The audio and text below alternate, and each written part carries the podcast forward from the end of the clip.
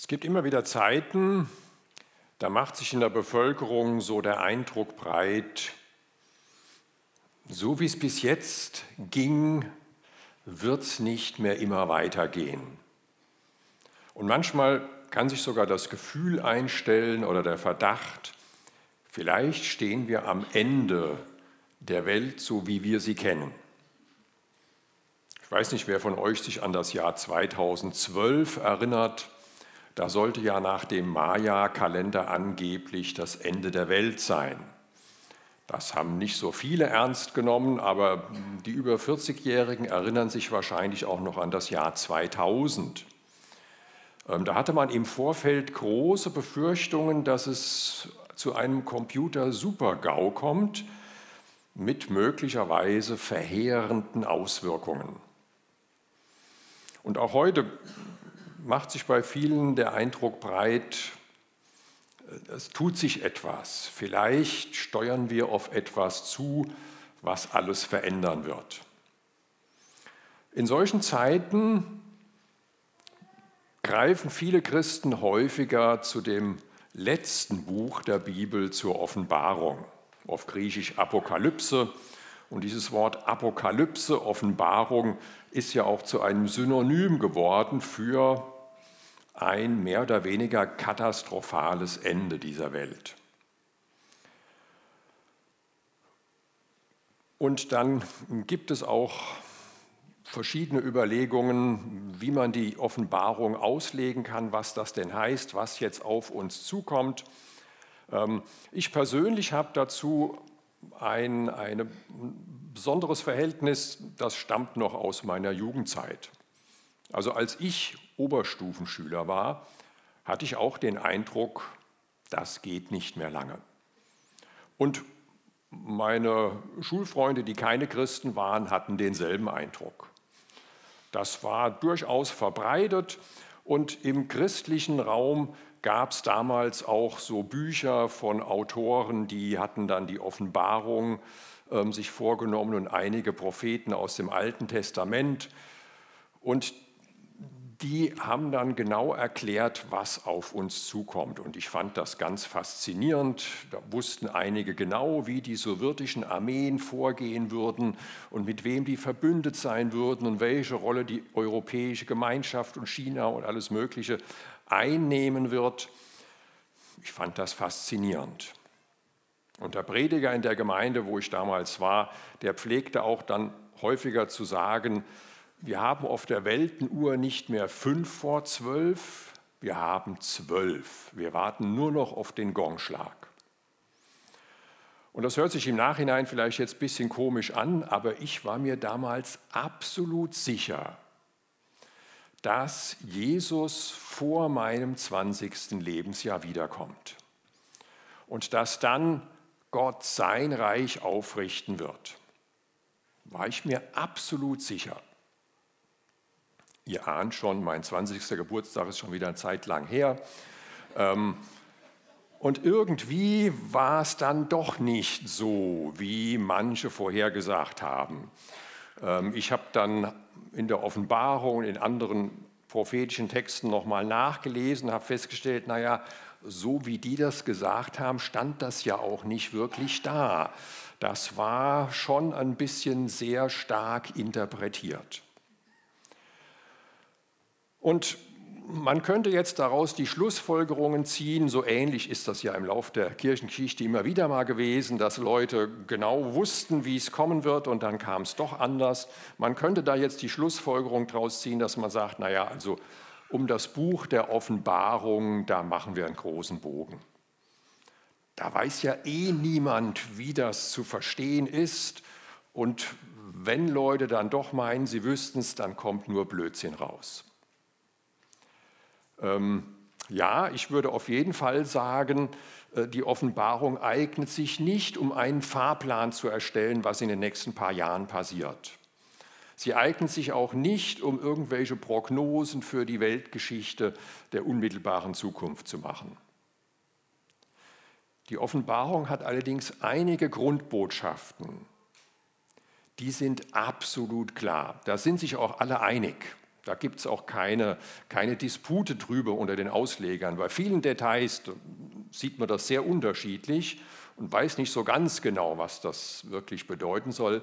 Aber es gibt einige Grundbotschaften, die sind absolut eindeutig. Und ich glaube, dass diese Grundbotschaften uns etwas zu sagen haben. Und auf drei solcher Grundbotschaften möchte ich heute Morgen mit euch eingehen, da ein bisschen drüber nachdenken. Ähm, für die erste Grundbotschaft will ich ein bisschen ausholen, weil ich den Eindruck habe, wir hier in Deutschland haben uns daran gewöhnt, dass eigentlich alles immer gut läuft und funktioniert und dass es uns gut geht. Und manche haben schon das Gefühl, man müsste den nationalen Notstand ausrufen, wenn im Supermarkt beim Klopapierregal irgendwelche Lücken sind oder wenn das Internet mal für eine Stunde ausfällt. Ähm, wir sind so dran gewöhnt, dass alles gut läuft, dass wir gar nicht mehr auf dem Schirm haben, dass es Sachen gibt, die umkämpft sein könnten, für die wir kämpfen müssten.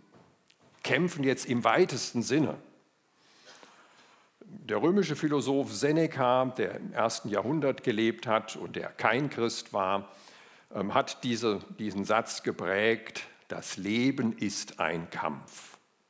Das Leben ist nicht nur ein Kampf, klar, das Leben ist auch manchmal ein wunderschönes Fest, eine spannende Reise und vieles andere mehr, aber das Leben ist auch ein Kampf. Es gibt Schicksalsschläge, die uns treffen können, es gibt äh, Versuchungen, die auf uns zukommen, wo wir wissen, das zieht mich jetzt in eine falsche Richtung wo ich dagegen ankämpfen muss.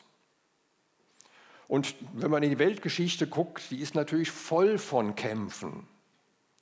Voll von Kämpfen zwischen Völkern, Kämpfe der Großmächte. Vor 10, 20 Jahren war viel vom Kampf der Kulturen die Rede. Noch davor ging es vor allem um den Kampf der Systeme, um den Kampf der Ideologien, der Weltanschauungen. Ähm, und es geht immer auch um den Kampf von großen Unternehmen, um Absatzmärkte, um Rohstoffe und dergleichen mehr. Aber der eigentlich entscheidende Kampf, das ist jedenfalls die, Botschaft, die erste Botschaft der Offenbarung, ähm, die ich euch heute ähm, verdeutlichen will. Die erste Botschaft der Offenbarung ist, wir stehen in einem geistlichen Kampf. Das zieht sich durch die ganze Offenbarung. Wer die Offenbarung schon mal gelesen hat oder ein bisschen was davon, der weiß, da sind in den Visionen des Johannes ganz viele Bilder. Und es ist klar, viele dieser Bilder sind symbolisch zu verstehen. Also wenn zum Beispiel Satan als Drache dargestellt wird, ist jedem klar, Satan ist nicht wirklich ein Drache, sondern da wird etwas rübergebracht von, von der Bedrohlichkeit, von diesem Raubtiercharakter, von dem zerstörerischen, aber auch sehr mächtigen Auftreten Satans. Und so gibt es ganz viele, ganz viele Bilder in der Offenbarung, wo nicht immer ganz klar ist, was von den Bildern ist jetzt symbolisch und was ist doch mehr äh, realistisch zu verstehen. Ist da zum Beispiel wirklich davon die Rede bei den vier Reitern, ähm, den vier apokalyptischen Reitern, ist da wirklich von Krieg und Hungersnot und Tod die Rede oder hat das auch irgendwie eine geistliche Bedeutung? Darüber will ich mit euch heute Morgen gar nicht nachdenken. Es geht lediglich um zunächst mal diese eine ganz klare Botschaft durch die ganze Offenbarung, wo sich auch alle einig sind. Wir befinden uns in einem geistlichen Kampf. Dieser geistliche Kampf findet statt zwischen Gott und seinem Widersacher, dem Satan, und den Menschen und den personhaften Kräften, die sich jeweils auf die einzelnen Seiten gestellt haben. Und wenn wir in die Geschichte gucken, dann stellen wir fest, ja, der Glaube an Jesus Christus, die Gemeinschaft derer, die an ihn glauben und die ihm nachfolgen, das ist schon immer eine umkämpfte Sache gewesen. Es gab immer auch Lehren, Ideologien, Kulte, die das ganz anders gesehen haben. Im Römischen Reich gab es zum Beispiel den Kaiserkult. der das ganze Reich irgendwie vereinigen sollte. Ähm, und Christen waren konfrontiert mit diesem Kult und es war auch so, dass sie dann gelegentlich vor die Wahl gestellt wurden, verehrst du den Kaiser als Gott oder verehrst du den Schöpfer Himmels und der Erde? Verehrst du Jesus Christus als Gott? Und diese Entscheidung war eine Entscheidung über Leben und Tod. Christen auch zur Zeit, als die Offenbarung geschrieben wurde, etwa im Jahr 90 nach Christus, standen immer wieder vor dieser Entscheidung und das blieb im römischen Reich ungefähr 300 Jahre so. Es gab auch innerhalb derer, die sich Christen nannten, von Anfang an auch einen Kampf darum, an der Botschaft, die Jesus Christus uns gegeben hat, festzuhalten oder diese Botschaft irgendwie umzumodeln, dass sie, naja, irgendwie besser in das Bild reinpasste, was manche mehr von der Welt hatten oder gerne hätten. Also ganz am Anfang der Christenheit gab es eine Strömung, die nennt man heute Gnosis. Ähm, das waren Leute, die hatten den, den Eindruck, ja, ja, wir sind schon auch Christen und mit Christus, das ist schon alles ganz toll, hm, aber wir müssen da ein paar Sachen verändern. Also zum Beispiel das Alte Testament müssen wir rausschmeißen. Da sind so viele Sachen drin, die sind irgendwie seltsam, das müssen wir rausschmeißen. Und wenn ich mir diese Welt so angucke, im Moment sehe ich nicht viel von der Welt und euch sehe ich auch nur undeutlich, aber wenn wir uns die Welt so angucken, ähm, das kann doch nicht das Werk eines vollkommenen Schöpfers sein. Das sind doch so viele Sachen, die hätte ich ganz anders gemacht. Also ist diese Welt gar nicht von Gott, sondern von seinem Widersacher geschaffen worden. Also die, die haben ganz vieles völlig auf den Kopf gestellt, aber weiterhin gesagt, doch, doch, wir sind Christen. Und das gab es immer wieder. Das gab es auch vor na, 90, 80, 90 Jahren. Da gab es hier in Deutschland eine Strömung, die nannten sich deutsche Christen. Die haben sich weiterhin Christen genannt, aber die hatten auch den Eindruck, nee, nee, wir müssen da einiges ändern. Also ganz parallel zu der Gnosis, Altes Testament muss raus. Begründung ist ein bisschen anders. Das Alte Testament ist irgendwo jüdisch und jüdisch ist doof. Also Altes Testament muss raus. Ähm, und auch beim Neuen Testament, naja, da müssen wir schon was ändern. Also, dass Jesus für unsere Sünden gestorben ist, nee, nee, nee. Jesus ist bestenfalls ein Freiheitskämpfer gewesen, der für, seine, äh, für seinen nationalen Befreiungskampf gestorben ist. Und Gottesdienst ist Dienst am Volk. Nannten sich aber weiterhin Christen. Das war von Anfang an und ist bis heute immer auch umkämpft. Und auch, dass diese, die, dieser, dieser Widerstand gegen Jesus Christus, gegen diese Botschaft auch gewalttätig werden kann, das hat sich bis heute auch nicht geändert. Das war nicht nur im römischen Reich so. Im Mittelalter hat die Inquisition diejenigen verfolgt, die näher an der Bibel leben wollten. Und ihr kennt aus der Geschichte des 20. Jahrhunderts den Marxismus, den Nationalsozialismus, die ja dann zum Teil auch mächtige politische Systeme aufgebaut haben und wo auch Christen verfolgt wurden und umgebracht wurden. Und es passiert bis heute. Es gibt eine Organisation, nennt sich Open Doors, es gibt noch ein paar andere, ähm, die haben sich zur Aufgabe gemacht, darüber zu informieren. Und ich muss sagen, ich, ich neige dazu, das so ein bisschen auszublenden, weil das sind irgendwie keine schönen Nachrichten. Das ist irgendwie kein schöner Gedanke, sich vorzustellen, dass gerade jetzt, während wir hier sitzen, zum Beispiel in Nordkorea, Christen in irgendwelchen Arbeitslagern unter unvorstellbaren Bedingungen leben müssen oder dass möglicherweise gerade heute wieder irgendein eine christliche Familie überfallen wird und umgebracht wird, einfach um ihres Glaubens willen. Ich habe aber vor kurzem mit jemandem gesprochen, ähm, hier aus der Gemeinde, der hat mir gesagt, also er nimmt sich einmal in der Woche bewusst eine Stunde Zeit, um dafür zu beten. Er sagt, das kostet mich Kraft, Aber ich mache das und das hat mich inspiriert. Ich dachte, das ist ja eigentlich richtig. Das ist ja eigentlich die bessere Haltung, als so zu tun, als ob es das alles nicht gäbe, sondern sich bewusst zu machen, wir stehen in einem geistlichen Kampf und ein Teil dieses geistlichen Kampfes wird auch darin sichtbar, dass Leute tatsächlich wegen ihrem Glauben verfolgt werden. Das ist die erste Grundbotschaft der Offenbarung, die absolut eindeutig ist. Die zweite Grundbotschaft ist, der Sieger des Kampfes steht jetzt schon fest. Ähm, die Offenbarung beginnt mit einer Botschaft an sieben Gemeinden, da kommen wir noch drauf zu sprechen. Und dann sieht Johannes in einer Vision ähm, so etwas wie, wie, wie einen himmlischen Thronsaal. Und da ist unter anderem so ein so Buch, also damals waren Bücher eher, eher Rollen, mit sieben Siegeln versiegelt. Und Siegel heißt, das kann nur jemand öffnen, der dazu autorisiert ist. Ähm, und im späteren Verlauf des Buches wird auch deutlich, diese sieben Siegel, wenn die geöffnet werden, dann fängt das an, dann wird Gott seine Herrschaft aufrichten. Dann wird dieser Kampf beendet sein, dann wird Gott als der Sieger sich erweisen.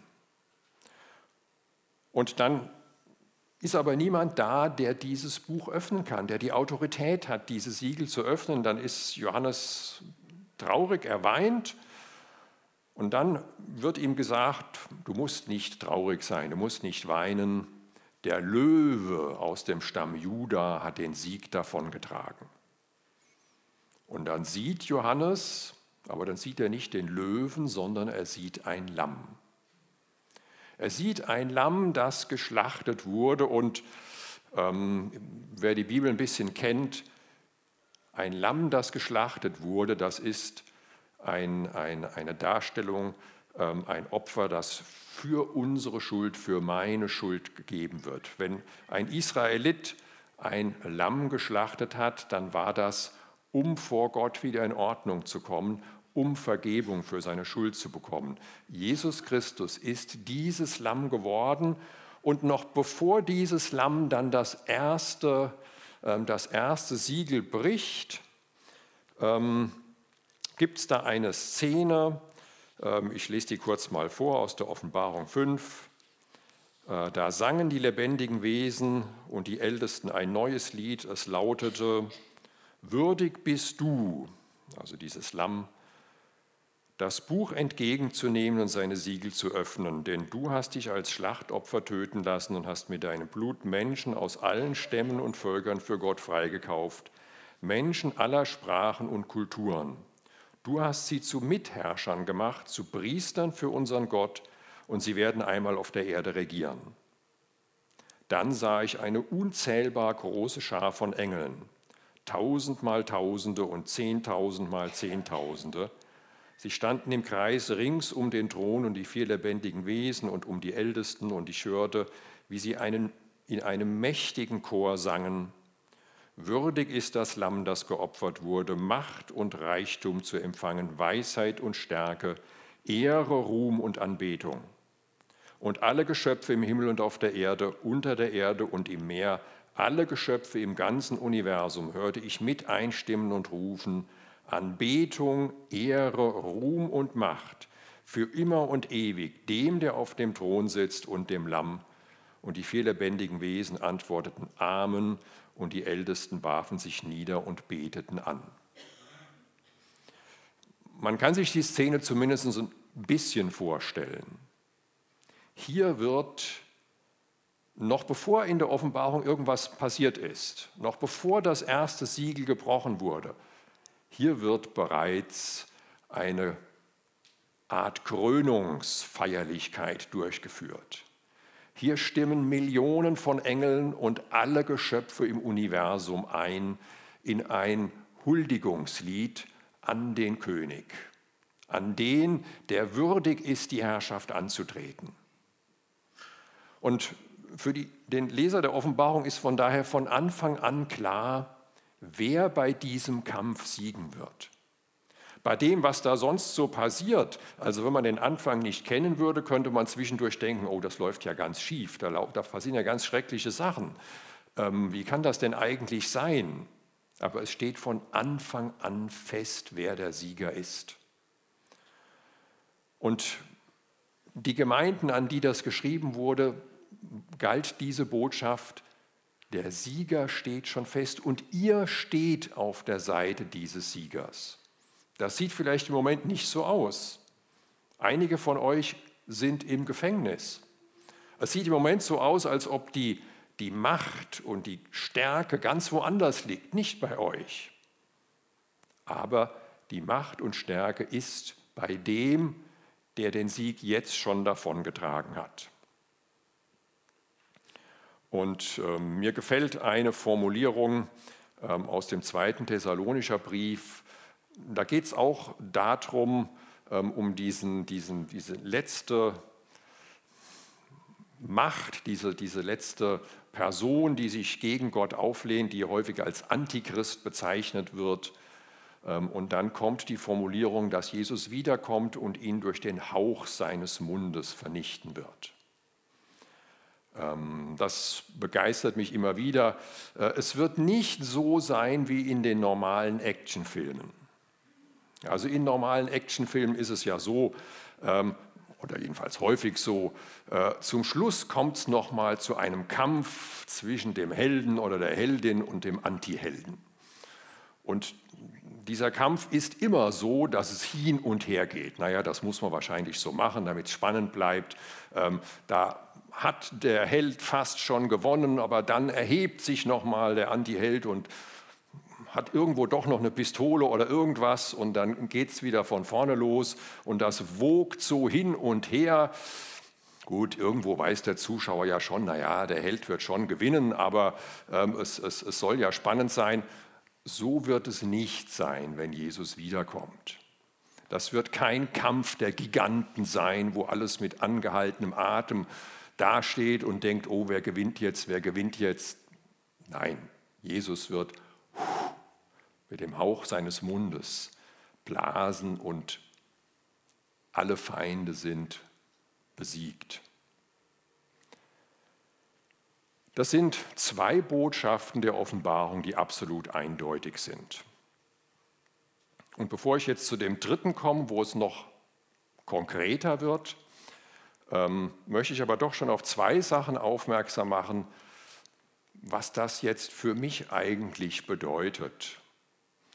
Wahrscheinlich ahnt ihr schon, hier geht es in der Offenbarung nicht um Informationsübermittlung. Hier geht es nicht darum, um irgendwie unsere Neugierde zu befriedigen, was passiert denn jetzt und wie geht es denn jetzt weiter ähm, oder irgendwas, wo man da aus dem, aus dem Sessel zugucken kann und, und schauen kann, was da alles auf uns zukommt, sondern das sind Sachen, die haben Auswirkungen auf mich.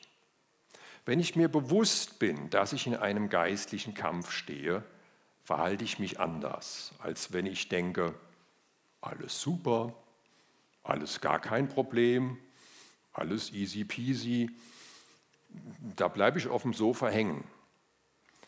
Ähm, wir haben das vor ein paar Monaten hier in Deutschland erlebt wir hatten zumindest im Allgemeinen den Eindruck, pff, uns kann nichts passieren, alles super.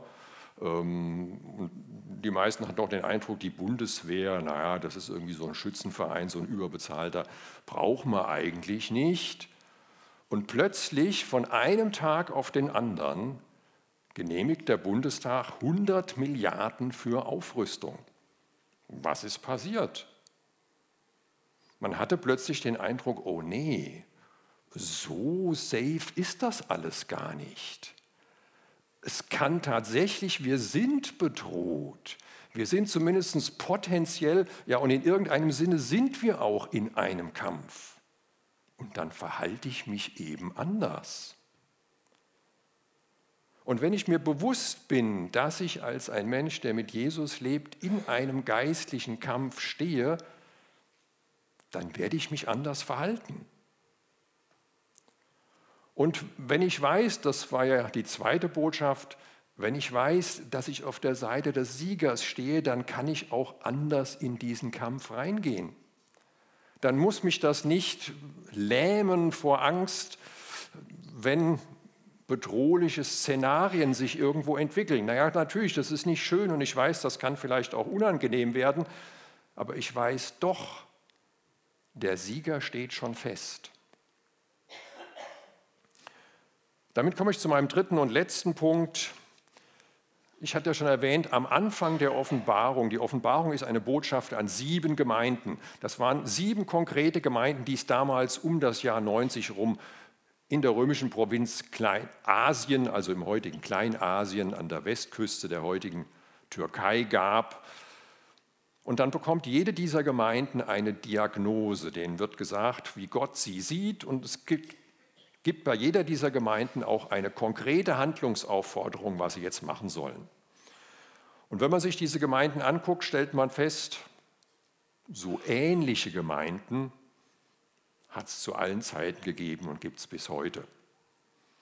Und man kann das auch auf Einzelpersonen beziehen, so ähnliche Typen, seinen Glauben zu leben, gibt es bis heute. Also da gibt es zum Beispiel die erste Gemeinde in Ephesus, da ist vieles super. Die glauben die richtigen Sachen. Die haben sich nicht von diesen Leuten, die das Christentum irgendwie ummodeln wollen, beeinflussen lassen. Die glauben weiterhin die richtigen Sachen. Und die sind auch aktiv die machen was. Aber was verloren gegangen ist, ist die erste Liebe. Die Liebe zu Gott. Man, man macht noch alles, aber man macht es nicht mehr aus dem eigentlich richtigen Motiv. Dann gibt es eine andere Gemeinde, deren Hauptproblem kommt von außen. Da sind Leute im Gefängnis, da ist schon jemand enthauptet worden. Und dann gibt es Gemeinden, deren Problem ist, dass sie sich eben doch auf Kompromisse eingelassen haben. Oder dass sie auf Leute gehört haben, die gesagt haben, wir sind Propheten, wir haben euch was von Gott zu sagen, aber es sind falsche Propheten. Dann gibt es eine Gemeinde, der wird gesagt, du hast den Namen, dass du lebst, aber in Wirklichkeit bist du tot. Sieht alles ganz hübsch aus, läuft auch irgendwas, aber geistlich ist die Gemeinde tot. Und dann gibt es die letzte Gemeinde, die bekannte Gemeinde in Laodicea, der Gott sagt, du bist weder warm noch kalt, du bist so lauwarm. Du denkst, dass du ganz super bist, aber in Wirklichkeit dir fehlt alles, was du brauchst eigentlich im geistlichen Leben. Ihr könnt ja mal überlegen, was für eine Diagnose vielleicht am ehesten auf euer Glaubensleben zutrifft. Das kann auch eine ganz positive Diagnose sein. Eine Gemeinde habe ich noch nicht genannt. Der wird gesagt, du hast eine kleine Kraft, du bist, wahrscheinlich waren es wenige Leute, wenig Einfluss, aber du hast etwas Positives. Du hast an meinem Wort festgehalten. Und deshalb habe ich vor dir eine Tür gegeben, die ist geöffnet und die kann niemand schließen. Ähm, also es kann ganz unterschiedlich sein. Vielleicht kannst du auch mehrere Sachen entdecken, die auf dich zutreffen. Jede dieser Gemeinden bekommt eine Botschaft, eine, eine Anweisung, ein Imperativ, ein Befehl. Der häufigste Befehl ist kehr um, kehrt um. Und wenn ich in meinem Leben feststelle, ja, das trifft eigentlich auf mich zu, ich habe mich hier auf Kompromisse eingelassen, ich habe irgendwie die Botschaft der Bibel umgemodelt oder habe zumindest das von anderen übernommen, dass es besser irgendwie mir reinpasst. Oder ich, ich, ich mache zwar noch was, läuft alles noch, aber eigentlich die wirkliche Verbindung zu Gott, die Liebe zu ihm, das, das, das ist verloren gegangen. Oder ich bin so lauwarm, ich plätscher so vor mich hin, da ist, das, das ist so nichts Halbes und nichts Ganzes. Ähm, kehrt um ist die Botschaft. Die kommt fünfmal vor.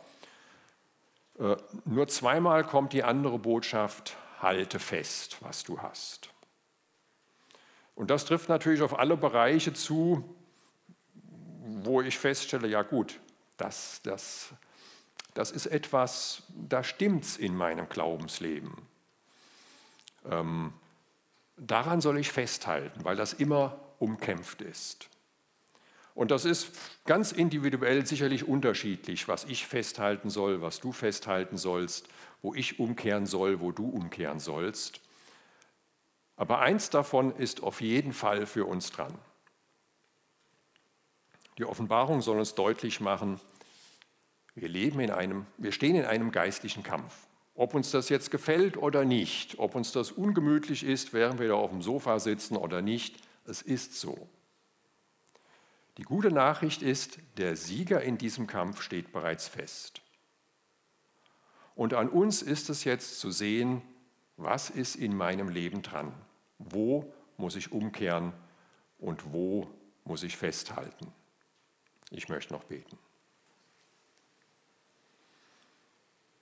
Herr Jesus Christus, ich danke dir dafür, dass du den Sieg schon davon getragen hast, dass du ihn schon errungen hast. Und ich danke dir dafür, dass wir auf deiner Seite stehen können oder uns auf deine Seite stellen können in dem geistlichen Kampf, in dem wir stehen. Und ich bitte dich darum, dass du mir, dass du jedem Einzelnen von uns zeigst, was dran ist, was in unserem Leben verändert werden soll, wo wir umkehren sollen und wo wir festhalten sollen. Amen.